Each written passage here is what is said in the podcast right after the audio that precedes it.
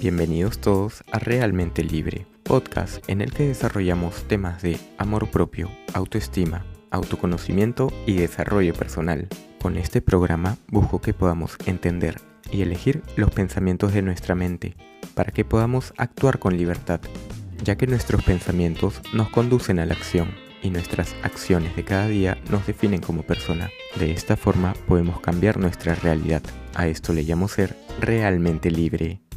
Muy buen día, soy Eric Casas, tu coach de desarrollo personal y ya saben que para contactar conmigo pueden escribirme a realmentelibre.com. Hoy quiero empezar haciéndote una pregunta. ¿Te cuesta demasiado decir que no a los demás? En este episodio te cuento 5 formas fáciles de decir que no a los demás.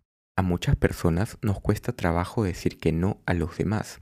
Nos exige demasiado valor el decirles que no y a veces nuestros pensamientos nos pueden jugar en contra y creemos que ellos se van a sentir muy mal o angustiados de que nosotros los rechacemos. Pero para eso está este podcast, para poder observar y elegir nuestros pensamientos. Y quiero darte el primer ejemplo en el cual ya sabes decir que no a los demás. Y es cuando te llaman a ofrecerte una nueva línea de celular. Y le decimos con una voz muy firme, no gracias, no estoy interesado. Y colgamos aunque aún nos cuesta decir que no para otros ejemplos. Cuando estamos en una reunión, no gracias, ya tomé suficiente. O cuando nos piden algo, no, porque la última vez no me lo devolviste. Esas decisiones de decir que no nos cuestan mucho más. Pero no te preocupes que para eso está este episodio. Sabemos que ha sido más fácil decir que sí a lo que nos piden hasta ahora, pero nos genera que nos sintamos mal con nosotros mismos por no poder defender nuestra postura y nos hace realizar tareas que de verdad no deseábamos realizar. Además, al repetirse esto cada vez más seguido, nos percibimos como menos hábiles para enfrentarnos a conflictos, sentimos ansiedad y nuestro estado de ánimo decae. Creemos que decir que no puede implicar que la otra persona se sienta desilusionada al rechazarla y podemos tener pensamientos de que una discusión sería terrible si decimos que no. Entonces, el camino fácil es decir que sí. Pero no te preocupes que en este episodio voy a contarte 5 formas de decir que no para que puedas decirlas con facilidad sin sentirte culpable y sin ofender a la otra persona. Bien, vamos a por ello. La primera forma es decir un cumplido. Cuando te pidan algo, antes de decirle que no, busca la manera de decir un cumplido sincero de la petición que te están haciendo y luego dile que no puedes. Por ejemplo, suena genial, pero lamentablemente no podré ir. Tu propuesta es sumamente interesante, pero lamentablemente no es para mí. Muchas gracias por esta oportunidad, pero no puedo. La segunda forma es responder con una alternativa o con una fecha para reagendarlo. Por ejemplo, me encantaría tomar un café contigo, solo que ahora tengo que terminar este reporte. ¿Te parece que vayamos al terminar mi trabajo? De esta forma le ofreces una alternativa y no estás quedando mal contigo mismo. Otro ejemplo para reagendarlo. Sí, me encantaría ir a ese evento, pero esta semana estoy full. ¿Me podrías avisar cuando haya otro? Y una más, me encantaría ir a cenar, pero esta semana no puedo. ¿Te parece que sea el siguiente fin de semana? La tercera forma es decirle una contraoferta. Es aceptar una parte de lo que te propone y darle responsabilidad para que te ayude con otra parte. Por ejemplo, oye, ¿me ayudas con la organización de este cumpleaños?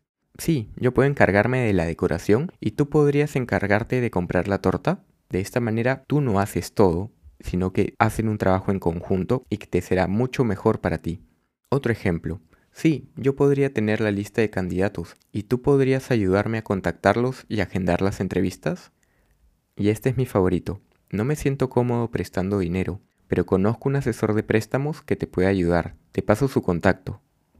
De esta manera rechazamos la oferta que nos dan, pero le proponemos algo más. De esta forma no es totalmente un rechazo y nos sentimos bien porque no cedemos a algo que no queríamos hacer. La cuarta forma es decir una explicación breve, pero que sea verdad. Por ejemplo, me encantaría, pero no puedo. Tengo un sobrino pequeño que cuidar y me deja muy poco tiempo para trabajar. Otro ejemplo con una respuesta verdadera. Me gustaría ayudarte con tu mudanza, pero tengo un dolor de espalda que preferiría no hacerlo para evitar lastimarme más. Y uno más. No me siento cómodo prestándotelo. Es uno de mis favoritos y tuve que ahorrar mucho para poder comprármelo. Preferiría guardármelo para una ocasión especial. Y la forma número 5 es decir un no de manera rápida. Y para esto te voy a decir algunas frases que puedes elegir cuál prefieres y memorizarlas para tenerlas en la punta de la lengua para que cuando te digan alguna petición que no deseas hacer, respondas rápido con ello y tranquilo, que si luego te parece que sí debiste aceptar, puedes decir, oye, lo pensé mejor, ya me hice un tiempo, creo que sí podré.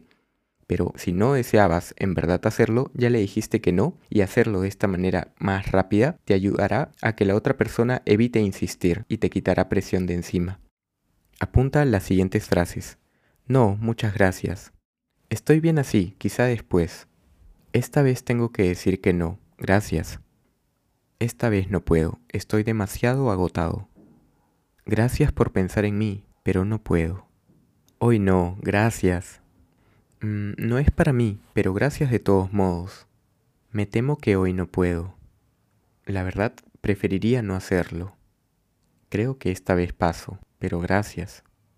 Saber cómo y cuándo decir que no es un ejercicio que se mejora con la práctica. ¿Y tú ya decidiste empezar a practicar el decir que no? Y recuerda, eres libre para pensar y actuar. Crea la realidad que deseas. ¿Tienes más preguntas? Sigue a Realmente Libre y comparte este episodio en tus historias si conoces a alguien que le puede servir. Gracias, gracias, gracias por llegar hasta aquí e inspirarme a ayudar a más personas.